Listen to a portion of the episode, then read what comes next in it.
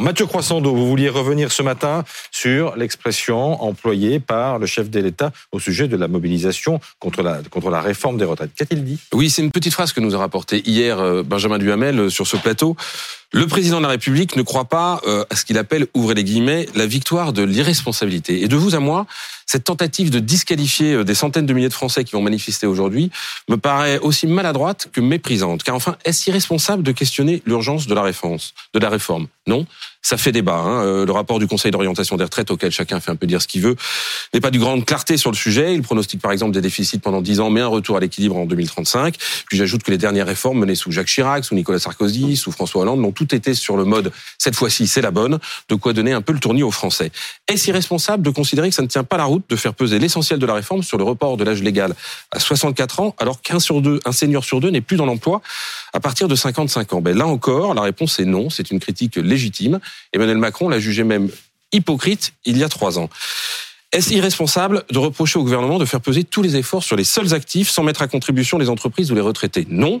C'est un choix qui a été fait et qui est par ailleurs tout à fait discutable. Est-ce irresponsable de dire que la réforme frappera de manière plus forte un ouvrier qui a commencé à travailler à 20 ans qu'un cadre qui a commencé à 25 ans? Ben non, là encore, c'est la vérité. J'arrête là, vous l'avez compris.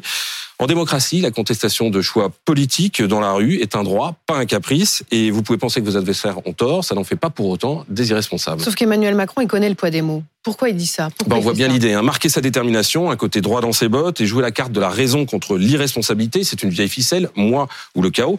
Mais on pourrait lui retourner l'argument, parce qu'on pourrait se demander si c'est bien responsable d'avoir changé d'avis comme de chemise sur la réforme des retraites en prenant une réforme du système plutôt qu'un report de l'âge légal dans son premier quinquennat et en faisant exactement l'inverse dans le second.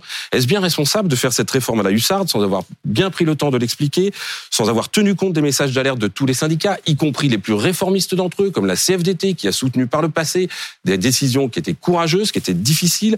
Est-ce bien responsable de considérer qu'il a été élu pour ça, Emmanuel Macron? Parce que la mesure, c'est vrai, dans son programme, mais en faisant semblant de ne pas voir qu'un certain nombre de ses électeurs au second tour ont surtout voté pour lui contre sa rivale. Enfin, est-ce bien responsable de faire fuiter cette petite phrase à mots couverts deux jours avant la mobilisation et de s'envoler pour un sommet en Espagne avec un quart du gouvernement, dont le ministre des Transports, un jour de galère comme il le reconnaît lui-même pour les usagers, et celui de l'Intérieur, un jour de grosse manif. Et de l'éducation. Et de l'éducation nationale au moment où les écoles sont fermées, tout ça pose question. Mais la Première ministre est là quand même. Oui, alors, ses conseillers disaient hier soir qu'elle sera très attentive à ce qui se passe dans le pays. Ouf, nous voilà rassurés, car le contraire eût été franchement irresponsable.